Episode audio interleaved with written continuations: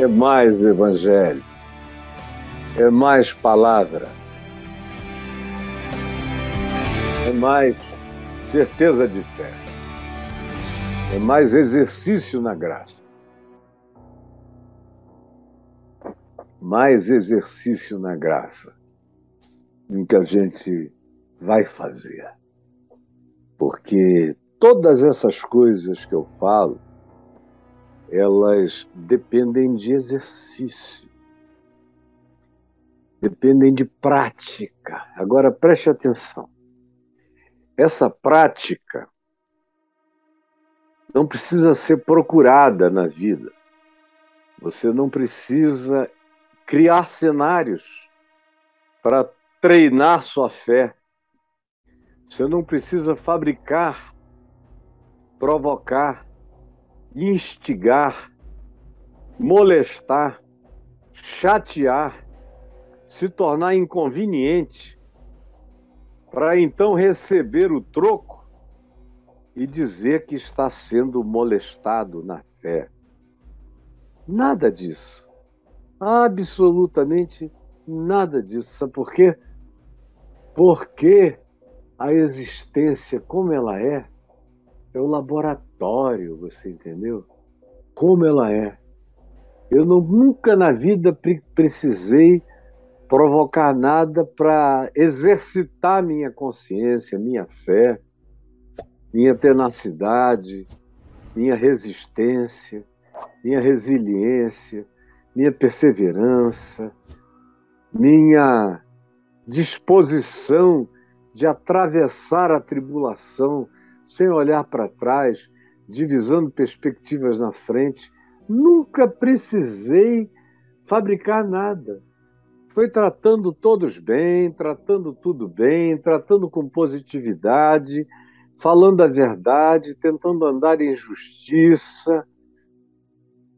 Foi que todas as coisas boas me acometeram e todas as experiências ruins vieram até mim.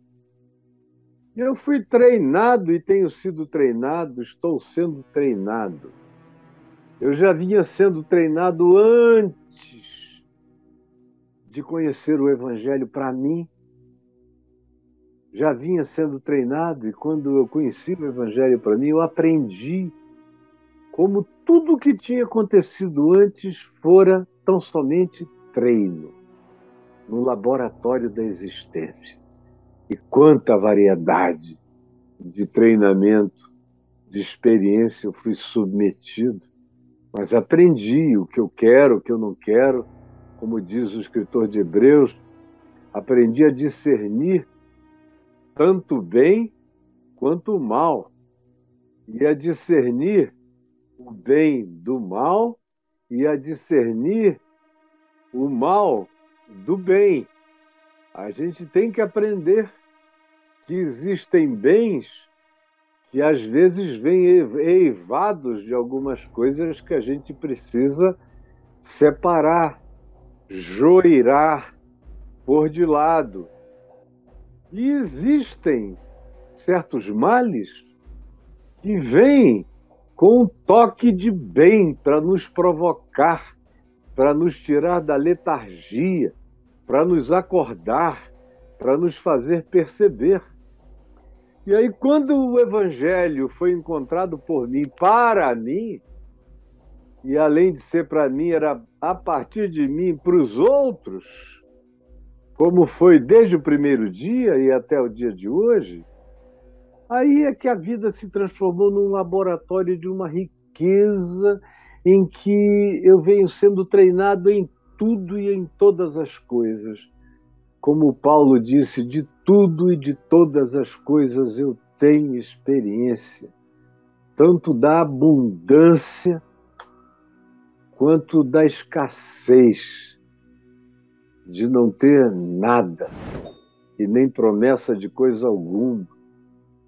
Experiência de que, na realidade, não importam as circunstâncias, porque eu tudo posso e aprendi a poder tudo naquele que me fortalece. Aí você ganha essa musculatura de Jesus para viver.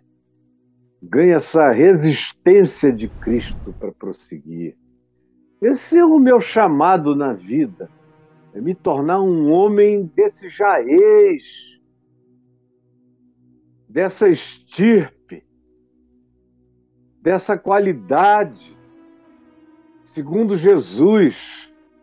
Esse é o meu chamado. E me tornar um Cristo, semelhante a Ele, e viver a eternidade como um gêmeo do Cristo eterno. Essa é a minha vocação. Irmão dele, ele é o primogênito, e eu assimilo e assimilarei todas as qualidades divinas, eternas e absolutas do ser do Cristo eterno. Essa é a minha vocação.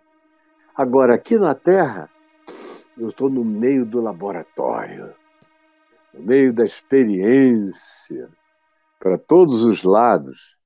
E é por isso que eu propus a você esse tema hoje, vivendo no tempo da deserção. Deserção. É uma palavra aplicada geralmente a militares, a soldados, a pracinhas, ou a qualquer pessoa na hierarquia, no ranqueamento militar, que ao invés de cumprir a sua vocação, o seu comprometimento de proteger, de defender, de acordo com a justiça, de acordo com a Constituição, é que as forças militares devem agir e só devem agir de acordo com a Constituição, do contrário, é golpe miliciano, é, é perdição daquilo que deveria ser manutenção da ordem que recebeu a autoridade do povo para manter a ordem, não para desconstruir o significado da ordem estabelecida pela Constituição, na qual nós nos fizemos cidadãos iguais. Deserção, portanto, é a palavra utilizada para esses que abandonam a sua vocação original de servir e que tinham se alistado para serem soldados de Cristo, servos de Cristo, embaixadores de Cristo, pregadores do Evangelho, misericordiosos a serviço do amor de Deus no mundo, que de repente, por razões diversas e variadas, foram virando as costas lentamente Devagar eles foram se afastando. Um dia você os procurou e já não os achou, porque eles entraram no caminho da deserção. Deserção é uma coisa que eu observo desde o primeiro dia da minha fé lúcida e consciente e uma, duas semanas depois eu já perguntei, pai, cadê aquele irmão que estava por aqui quando eu cheguei, nos primeiros dias? Ah, meu filho, infelizmente, ele é assim mesmo, ele vem, ele desaparece, agora a gente não sabe quanto tempo ele vai ficar, se é que ele vai voltar. Tem gente que se habitua a desertar, a simplesmente negar, desaparecer, silenciar, se esconder, não confessar mais nada, não se comprometer mais com coisa alguma, não abrir a boca para nenhum compromisso de fé e simplesmente silenciam para aquilo que antes eles diziam ser a razão das suas vidas. E eu tenho aqui um texto que é mais valioso pelo seu contexto do que pelo que está escrito propriamente. É o texto de 2 Timóteo, segunda carta de Paulo a Timóteo, quando você lê no capítulo 4, ele chamando Timóteo a se comprometer com Jesus o juiz de vivos e de mortos, diz: prega, prega a palavra, não fique encolhido, não se intimide, ao contrário, seja valente, inste, quer seja oportuno, quer não, corrige, repreende, exorta com toda longanimidade, amor, palavra sensata, sábia, pois haverá tempo em que as pessoas não suportarão o evangelho, essa palavra sã, essa palavra da vida. Pelo contrário, cercação de mestres, segundo as suas próprias cobiças, gente que chega para falar só o que elas querem ouvir, gente que pesquisa para saber o que as pessoas querem ouvir. Como eu ouço toda hora, Caio, você podia ter milhões e milhões de seguidores, baixar, bastava você não ser tão profético, não ser tão claro, tão explícito. Bastava você propor algum algodão doce, algum sorvete, algum picolé, alguma sobremesa de saída, adocicar a boca desse pessoal, você ia ver. E não faça as coisas serem tão sérias, nem tão profundas, nem tão radicais, porque as pessoas têm medo. Mas eu sou discípulo de Jesus e de Paulo. E diz: Olha, Caio, não te intimides, prega, mesmo que você fique só. Não fuja da verdade da palavra. Confronte a humanidade com o evangelho. Porque saiba, no entanto, que a disposição das pessoas será contrária a isso. A maioria não quer ouvir a palavra do evangelho. Eles querem aquilo que alimente as suas cobiças. Eles querem dinheiro, então eles querem uma palavra de riqueza. Eles querem uma mandinga para ficarem com a amante, com o amante, e para que ela esqueça do marido, ele esqueça da esposa. E aí você oferece isso, uma promessa de Deus para ligar o que estava separado. Ou então, eles sabem que vocês têm coceira nos ouvidos em relação ao que é verdade, e eles só oferecem para você a verdade besuntada de mentira.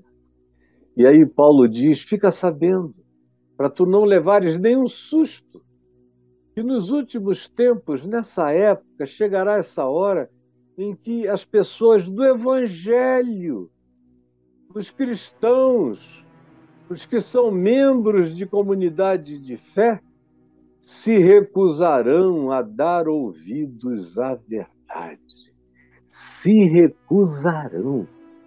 Não quero. Aí você diz, mas é bom. Olha só o bem que fez a mim. E eles dizem: Eu não quero o teu bem. Eu não quero nada disso. Eu me recuso, eu tapo os ouvidos. Eu passo por cima. Eu não quero ouvir nenhuma frase. Eu não quero ouvir nada. Eu me recuso.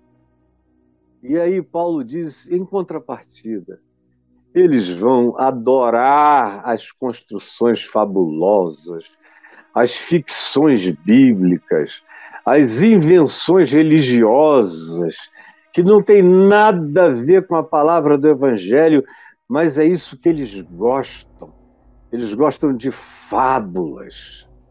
Mas quanto a você, Timóteo, Caio, quem quer que nessa condição se ponha, ser sóbrio em todas as coisas, suporta as aflições. Por quê? Porque as aflições, Jesus disse, vocês terão. Mas tem de bom ânimo. Eu venci o mundo. A aflição é natural. Mas apesar delas, faze o trabalho de um boa novizador de um evangelista, de um proclamador da boa nova, da boa notícia, da esperança, da graça, da força da ressurreição, da exultação eterna. Esse é o trabalho de um evangelista.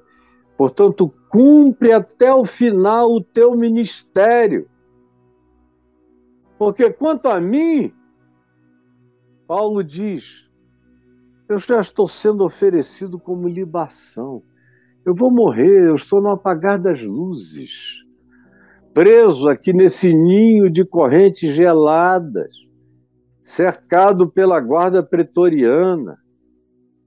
Eu vou ser ferido e o meu sangue vai ser derramado como uma oferta de gratidão a Deus. Ele seria decapitado por Nero.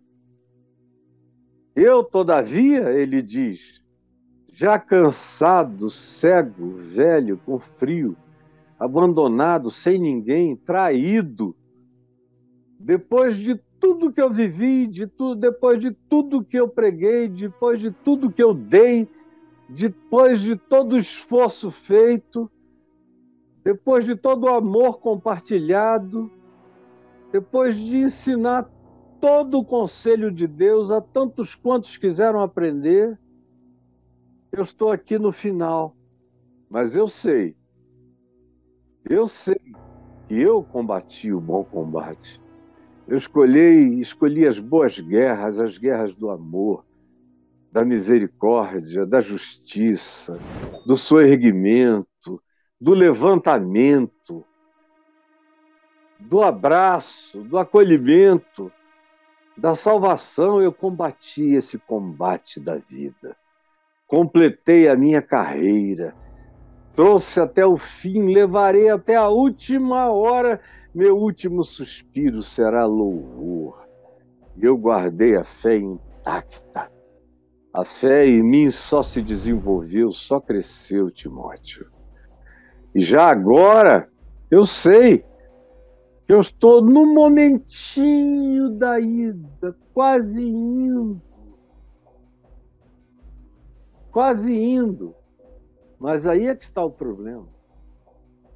É o que ele vai descrever que está acontecendo. Ele não está só indo, não é só o fim da vida dele, mas é uma vida cujo fim acontece sem nenhum tipo de respaldo, sem gente em volta. Quando você deu a sua vida por uma causa, de todo o seu coração, e você chega ao final da existência, mas você olha em volta, você tem aquela quantidade enorme de discípulos, de gente que aprendeu com você, que aprendeu de você, que aprendeu a ser de Jesus, vendo você ser de Jesus de verdade. E eles todos dizem: nós te abençoamos com a bênção com a qual tu nos abençoaste. E vai para o Senhor, porque nós estamos indo para o mundo pregar a palavra até o último dia das nossas vidas, como foi com a tua. Aí é diferente. Aí você parte com aquele gozo, aquela alegria, aquela completude estabelecida no seu ser. Mas não é esse o caso com ele. Ele sabe que a coroa da justiça já está guardada, que ele receberá do Senhor, não somente ele, mas tantos quantos amam a vinda do Senhor, amam o partir para estar com Cristo e amam a vinda de Cristo para estar conosco, amam estarem em Cristo e serem de Cristo e assentarem-se com Cristo e experimentarem o gozo da eternidade em Cristo. Mas o problema dele é o que segue aqui. Olha a angústia desse homem. Ele diz a Timóteo: procura vir ter comigo depressa. Depressa. Não dá para esperar onde quer que você esteja, como quer que você esteja, venha logo. Por favor porque a minha solidão é profunda. Sabe por quê? Sabe, Demas, que andou comigo, que eu menciono em alguns outros lugares, em algumas outras cartas, eu digo como ele me foi útil para o ministério, como eu falei aos Colossenses, como ele me prestou serviços maravilhosos durante muito tempo, mas ele, Demas, tendo amado o mundo, essa era, as ofertas, as tentações, ele diluiu o caráter. Se relativizou em todas as perspectivas. Se tornou um ser amorfo, sem forma, vazio. Isso foi acontecendo gradativamente à medida em que ele ia dando razão às perspectivas do presente século. Quando ele dizia, não, eu concordo com isso. Não, não, não, Nero não está tão errado assim, não. O Calígula até que foi um cara interessante, ele só foi mal compreendido. Aí o sujeito começa devagar a fazer concessões à perversidade.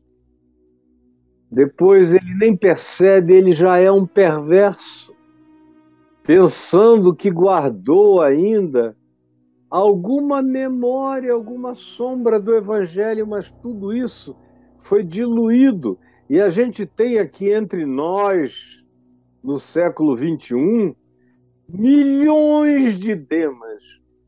O mundo está lotado de milhões de demas que já tiveram alguma consciência do Evangelho, mas tendo amado o presente século, tendo amado a presente era, tendo amado as tentações desse tempo e dessa hora, e quando eu falo de tentação, eu não estou falando de fumar, beber, dançar, essas idiotices de crente.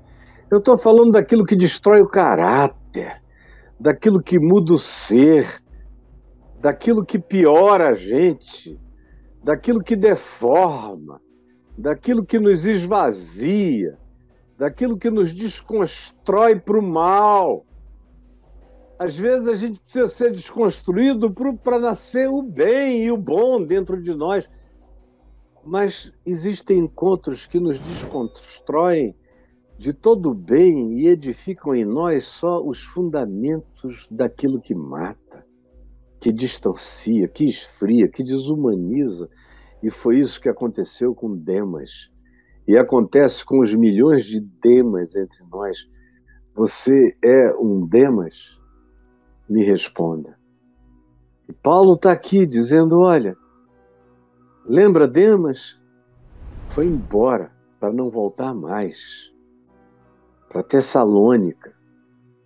Lembra de Crescente? Foi embora, foi para Galácia. Ele acha que a vida é melhor, mais fácil para ele lá e andava comigo, mas me deixou. Tito, que é gente muito boa, está longe daqui, está na Dalmácia. E eu espero que ele volte. Que ele volte. Na realidade, somente Lucas, Lucas que se juntou a eles na narrativa de Atos 16. Dali em diante ele passa a ser protagonista, historiador de Paulo e nunca mais o deixa.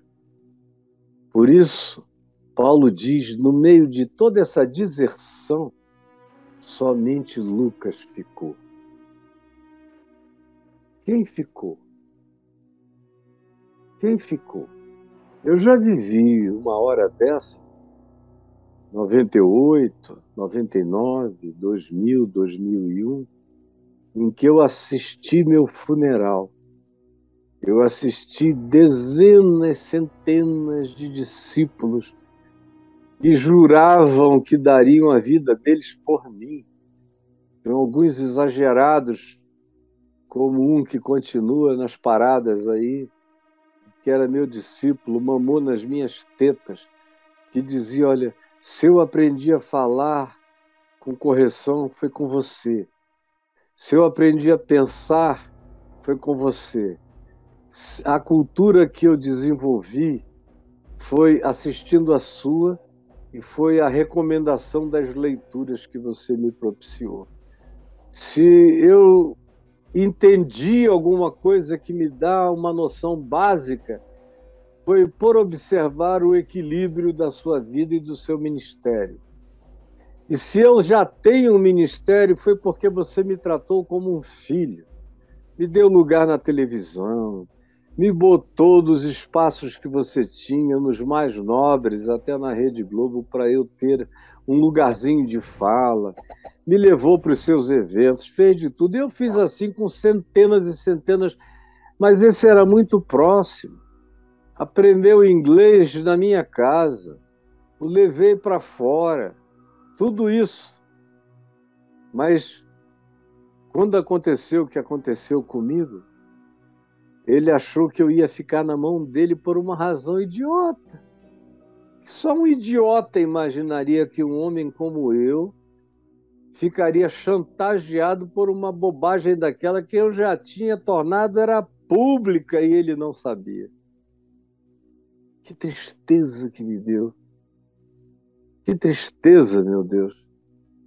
Falei, cara, você era meu filho. E ele fez juras exageradas de novo. Eu nunca mais vou lhe deixar. Segunda-feira eu estou aqui. Eu falei, uma das tuas doenças é o exagero. Você é exagerado a vida inteira. Por isso o que você promete não dá para a gente levar a sério. Não dá. Você vive só para o seu umbigo. A minha esperança é que você virasse um homem maduro e não continuasse a ser esse menino traíra, oportunista, aproveitador. Que tristeza. E já faz vinte e tantos anos.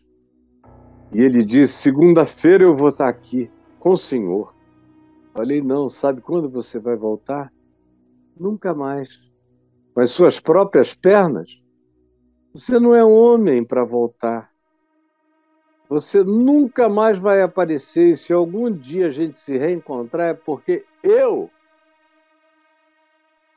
como pai, entristecido que estou, tive a dimensão de coragem, de carinho, de amor de te procurar e de dizer que você está perdoado, mas nem assim você vai ter coragem de voltar porque você é covarde. E infelizmente ele viveu para cumprir até o dia de hoje exatamente o que eu falei para ele há vinte e tantos anos atrás. Existem esses assim, esses desertores. São poucos os Lucas que ficam com a gente em qualquer circunstância. Aí ele menciona um rapaz chamado Marcos, que já tinha desertado um dia, mas que agora estava arrependido e dando sinais de um recompromisso. Então, Paulo exerce generosidade e diz a Timóteo: Olha, toma contigo a Marcos e traze-o aqui comigo, pois ele vai ser útil para mim no ministério. Ele, infelizmente, me deixou no passado, mas graças a Deus, houve recuperação para a consciência dele no presente. E eu conheço as capacidades dele para me ajudar no ministério. Quanto a Tíquico, eu o mandei a Éfeso, ele está lá cumprindo um pedido meu. Quando tu vieres, Timóteo, sabe aquela capa que eu deixei em Troade, lá em Troia, na casa de Carpo? Eu estou com frio, o inverno chegou e eu estou batendo os queixos nesse calabouço. Traze aquela capa, por favor.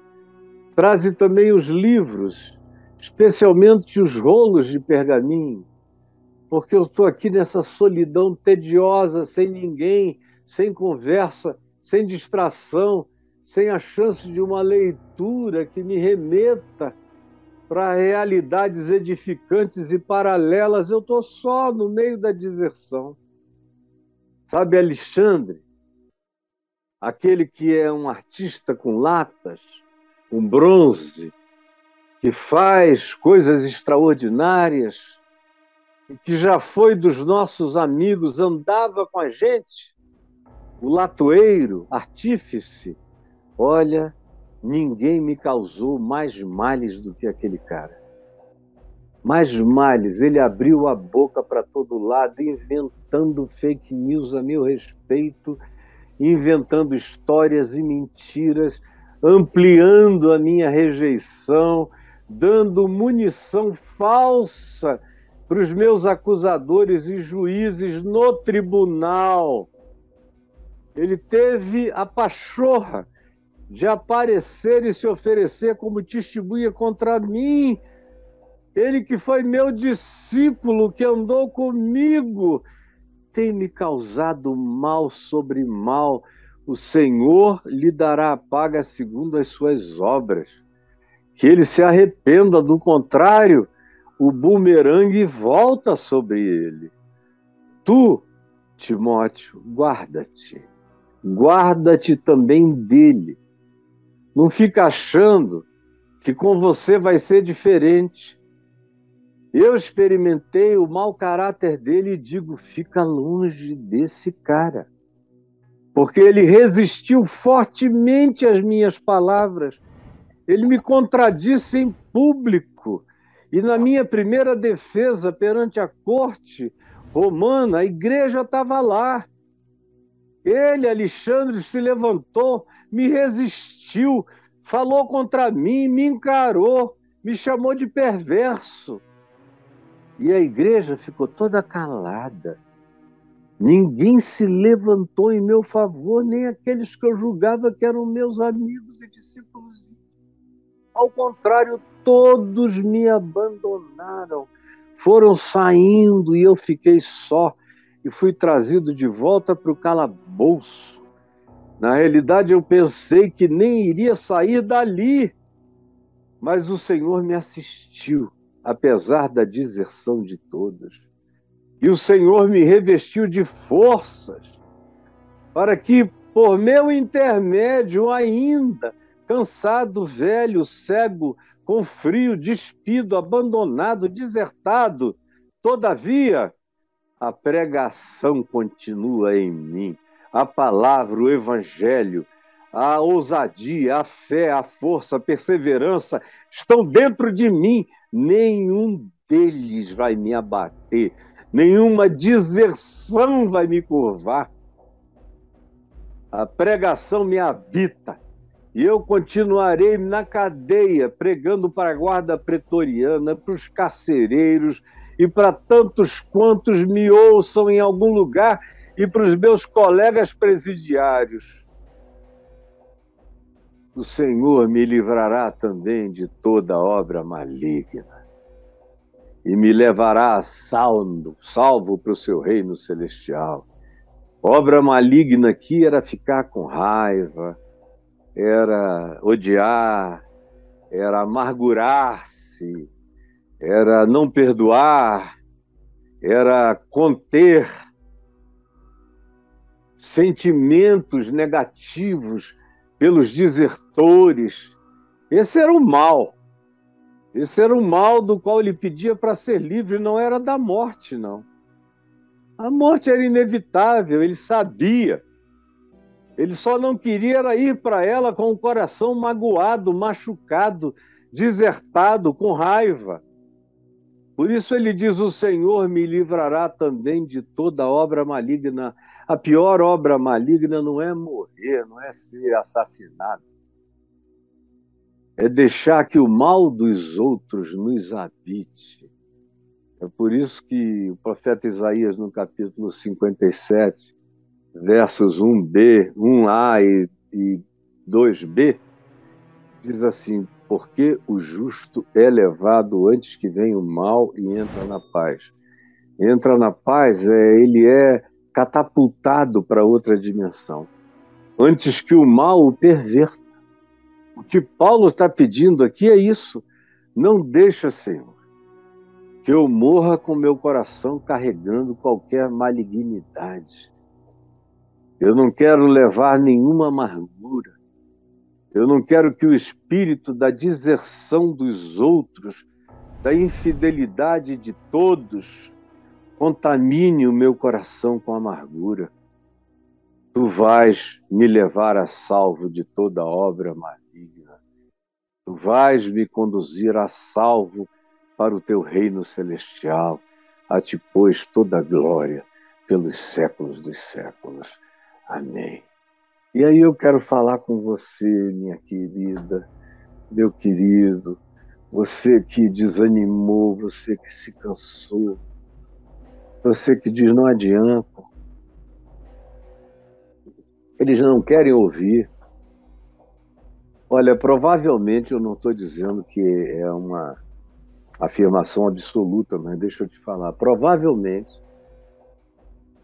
dentre os pregadores vivos, na história deste país, não tenha ninguém há tanto tempo se esforçando com tanta entrega diária e paixão que tem entregue a juventude, a força, o sangue, a coragem, tudo que tem, a inteligência, o conhecimento, a memória, a energia, o desassombro, com todo o coração apaixonado para Jesus e por Jesus.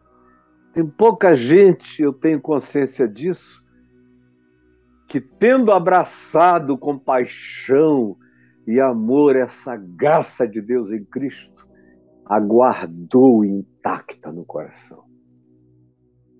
A maioria foi cansando, a maioria não aguenta deserção, rejeição, abandono, descaso, desconsideração, não aguenta a opinião de uma maioria, aí se decepciona, e porque se decepciona, desiste de quem é e entra em estado de acomodações em casulo, se encasula, se encaramuja se fecha em copas, se encolhe todo, bota a cabeça para dentro do casco e vai perdendo a própria resistência e a alegria de ser. Todas essas coisas vão se esvaindo. E aí a pessoa fica assim como você está. Tudo que de bom traz a memória é passado. O presente não há nada, o presente é só cansaço, cinismo, desânimo. O mandurinha só não faz verão e eu estou sozinho. Foi bom enquanto durou. Eu fui um idiota por ter crido que as pessoas queriam essa bondade, essa pureza essa leveza, essa graça, esse perdão, esse estado de ser em Deus, em Cristo, mas elas não querem isso, não. Elas gostam de chicote, elas gostam de mandamentos perversos, elas gostam de viver em estado de pânico. É só assim que elas se sentem validadas, é se forem cobradas todo dia, então elas dizem: aqui tem alguém que se importa comigo porque cobra todo dia de mim, porque me enquadra, me domestica, me amestra, me adestra, me controla, me impõe significados que eu não conhecia.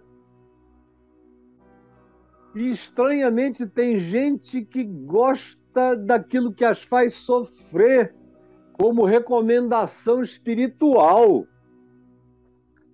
que quando você traz graça, alívio, vinde a mim os cansados e sobrecarregados, e eu vos aliviarei, tomai sobre vós o meu jugo e aprendei de mim, porque eu sou manso e humilde de coração, e achareis descanso para as vossas almas.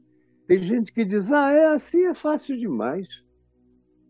Como eu já ouvi pessoas dizerem, olha, eu ainda não me converti não, viu, pastor?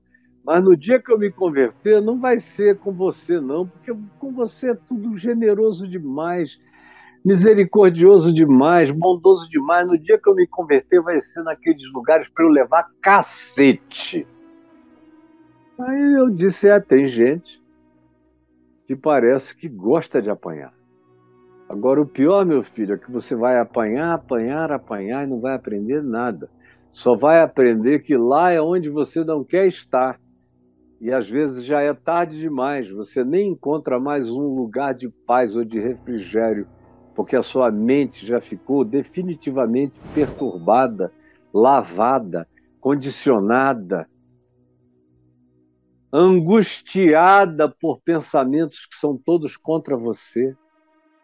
Mas as pessoas, infelizmente, desertam, não à procura de coisas boas, mas para seguirem coisas ruins, aquilo que mata e que faz mal. E aí, a quantidade de pessoas que começaram bem, que corriam bem, como diz Paulo aos Gálatas: Vós corrieis bem. Quem vos persuadiu a desistirdes dessa corrida, dessa caminhada segundo o Evangelho, segundo Cristo? Quem foi que dissuadiu vocês? Essa persuasão não veio do Evangelho, veio de algum outro lugar, porque o Evangelho não nos persuade contra a perseverança, a resiliência, a constância, a continuidade e a vitória, porque o vencedor do Evangelho é quem é fiel até a morte, não desiste dos seus valores, dos seus significados, daquilo que abraçou, daquilo que crê, daquilo que chama de o significado do viver. Não abrem mão disso. Mas e você? Tem os desertores aqui, os desertores, os Demas, os Alexandres, tem os que foram embora, procurando uma situação de comodismo, aonde você não seja complicado pelo compromisso com o Evangelho, e você vai tentar viver uma vida onde ninguém sabe de onde você veio. Está cheio de desertor aqui. Por que, que eles vêm aqui? É porque eles sentem alguma saudade. Ou porque eles querem saber em que ponto eles estão em relação à mensagem original, que é essa que eu prego aqui, é a original. Alguns sofrem. Alguns dizem: será que eu conseguiria ainda voltar? Mas a maioria não tem coragem nem de tentar como também tem aqueles Paulos desistentes. Tem os Paulos esmagados, os Paulos deprimidos, os Paulos angustiados, os Paulos suicidas, os Paulos que disseram: Eu fui preso, mais preso do que dá para contar. Fui fustigado, maltratado, açoitado, chicoteado passei fome, me esfolei. Com 60 anos de idade eu já não tinha mais força. Os meus olhos já estavam tomados de doença, a cegueira já estava me pegando, eu já não podia mais nem escrever. Não tinha mais força para as coisas que antes eram normais. E ao invés de eu ter algum amparo, eu não só estou preso, mas sofro essa deserção de todos os que eu achei que seriam fiéis, amigos e que dariam continuidade a essa palavra. E agora eu estou aqui com Lucas e implorando para Timóteo chegar logo, porque todo mundo foi embora. Graças a Deus, no entanto, Lucas fica com a gente. E Timóteo não desertou. Ele só foi cumprir uma missão e está voltando. Mas tem gente que, se não tiver maioria apoiando, deserta. Não tem o espírito de Paulo, não tem esse coração que serve a Deus por nada, que anda com Deus com companhia ou sem companhia. com milhões aplaudindo ou com milhões indo contra, com gente vindo e dizendo é isso que eu quero, tanto quanto com pessoas virando as costas e desaparecendo e não dizendo nem obrigado pelo tempo que durou, simplesmente somem. E algumas se tornam refratárias, resistentes contra a sua vida. E aí há aqueles que desistem. Como eu encontro, preste atenção, eu encontro pastores que vêm conversar comigo, não é de hoje, mas de uns 14, 15 anos para cá, quando essa deserção generalizada do evangelho se estabeleceu, porque enquanto isso que as pessoas chamam de igreja incha, mas o evangelho encolhe. Tem muita gente, um monte de pagãos que não entenderam nada, dando gritos de guerra, de golpe, de tudo, não sabem nada de nada do evangelho. E pastores que um dia quiseram o evangelho, mas que agora preferem arrumar suas próprias vidas e desistiram. Estão gostando dos prazeres e dos poderes auferidos. E tem aqueles poucos, poucos, que estão aí, mas que me confessam, Caio, eu preciso te dizer que eu já tive vontade de me matar várias vezes de achar que eu vivi os últimos 35 anos por nada, que não valeu a pena. Eu já tive tanta esperança na igreja e olha só o que no que ela se tornou. Como nos Estados Unidos, a maior quantidade de suicídios de pastores foi por causa do desengano absoluto com a igreja. Eles não tinham esperança em Jesus eles tinham esperança no cristianismo da igreja. Quando eles viram a igreja se transformar num partido político ultradireitista e supremacista nos Estados Unidos, muitos deles disseram: acabou minha esperança. Aí a mulher deixou, o filho começou a tomar drogas, a garota confessou, filha dele, que era lésbica. Ele disse: foi tudo um fracasso, e aí se mata porque não quer nem responder a ninguém porque que o modelão dele fracassou. Eu estou falando com você que já teve tempo de se incluir, ou entre os desertores, ou entre os desertados, ou entre os desertados que estão desertando de si mesmos por cansaço, por decepção, por tristeza, Senhor Jesus, eu quero te pedir, pelos desertores que vão ouvir, que essa palavra chegue a todos os Demas, aos Alexandres que se perverteram, aos crescentes que buscaram conforto longe da radicalidade da prática do Evangelho.